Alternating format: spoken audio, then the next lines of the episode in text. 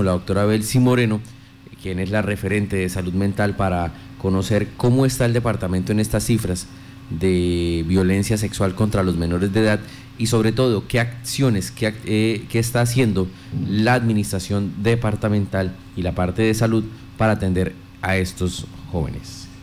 Efectivamente, si vamos a ver el preliminar que nos hace eh, Forensis, porque es un preliminar, todavía no ha salido el dato exacto de 2019, nos damos cuenta que tenemos una tasa de violencia sexual de 270,5, está por encima de la tasa nacional.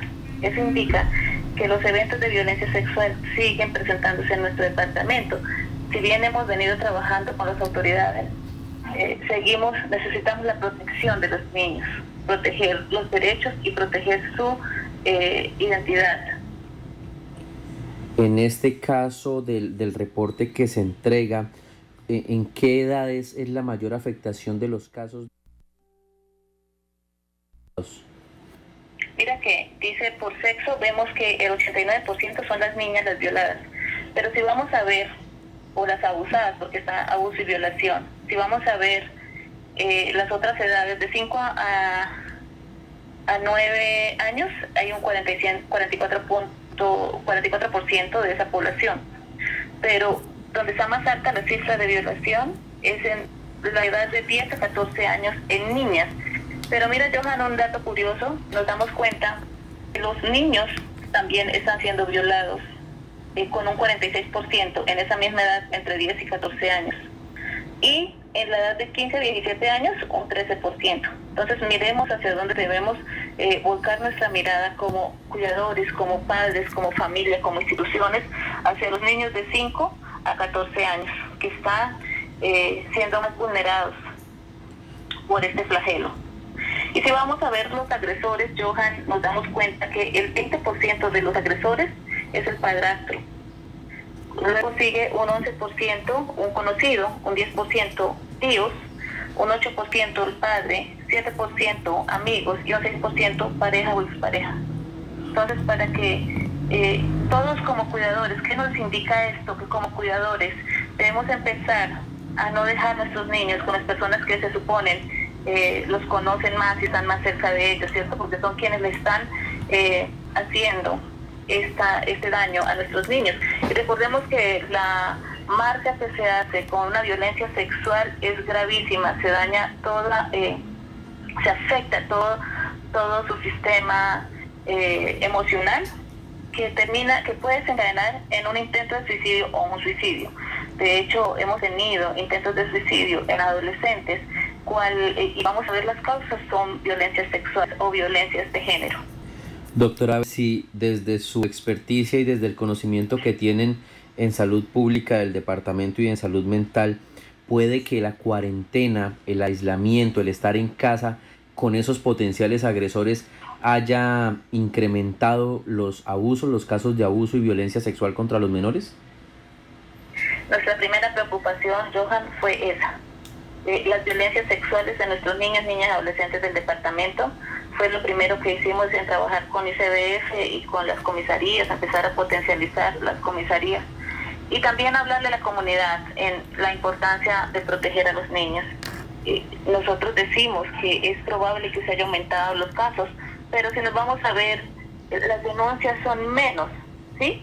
Entonces, con relación al año pasado, por eso es tan importante y, e invitamos a las familias a buscar ayuda, a asistir a las instituciones que estamos para ello, comisarías de familia, ICBF, eh, fiscalía, todos estamos trabajando en pro de la protección de no solamente los niños, sino de los adultos también, las mujeres que también están siendo violadas, porque miremos ese caso de la, eh, la noticia que tuvimos este fin de semana entonces es importante que todos empecemos a mirar, a creer en la institucionalidad, a volver a la institución, ¿cierto? a las fiscalías, a todas las instituciones que estamos trabajando en la prevención, en la protección, en la promoción de la salud mental.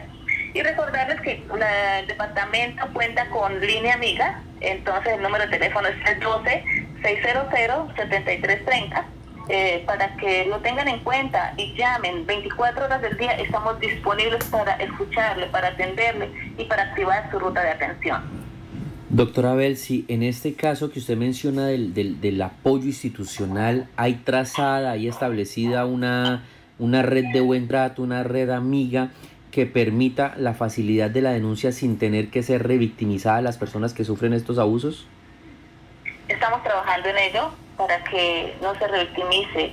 Eh, probablemente todavía nos falta mucho eh, las instituciones, especialmente eh, en salud, cuando vamos a la IPS, encontramos que hay falencias por la alta rotación que tenemos del personal de salud.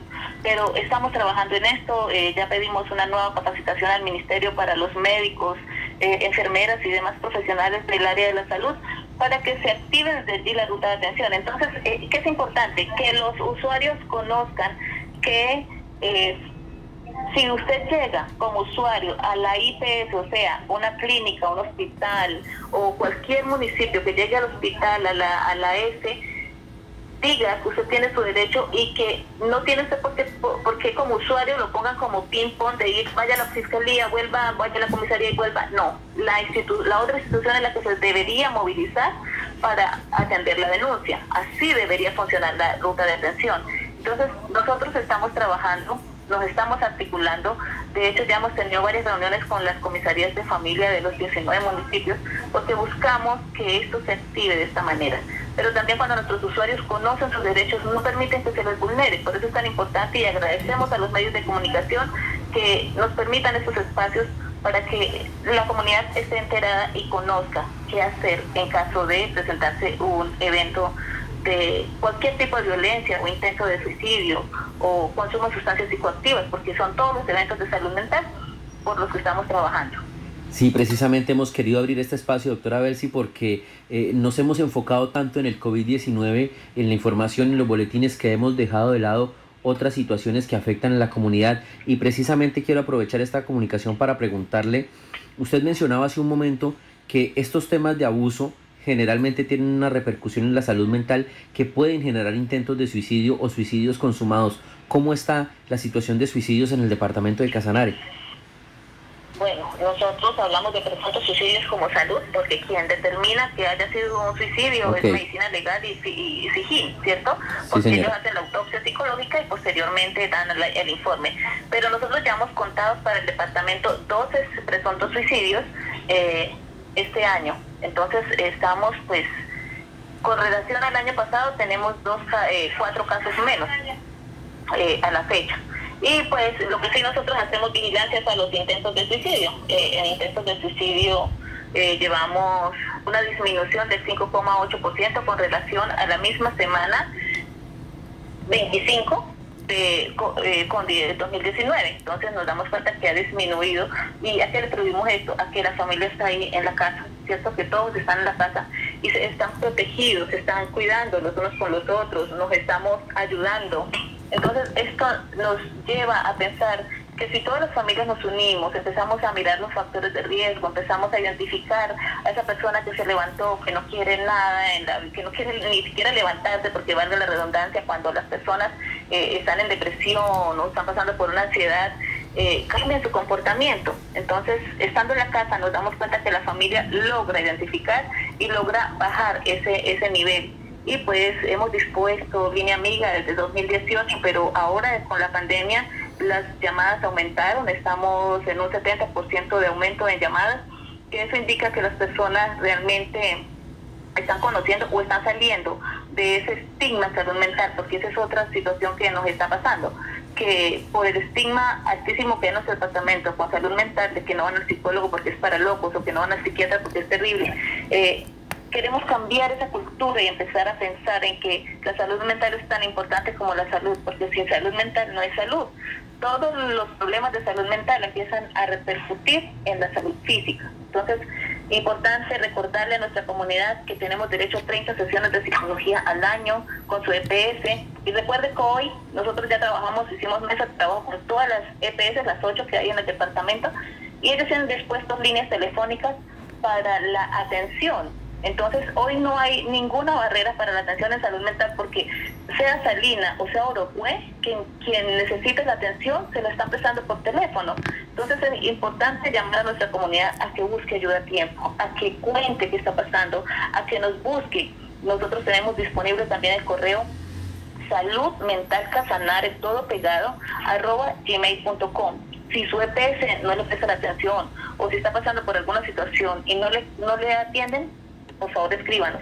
Y la línea amiga, recordarla 312-600-7330. Importantísimo, llame, no importa la hora, estamos disponibles para atenderle, para escucharle y para activar su ruta de atención.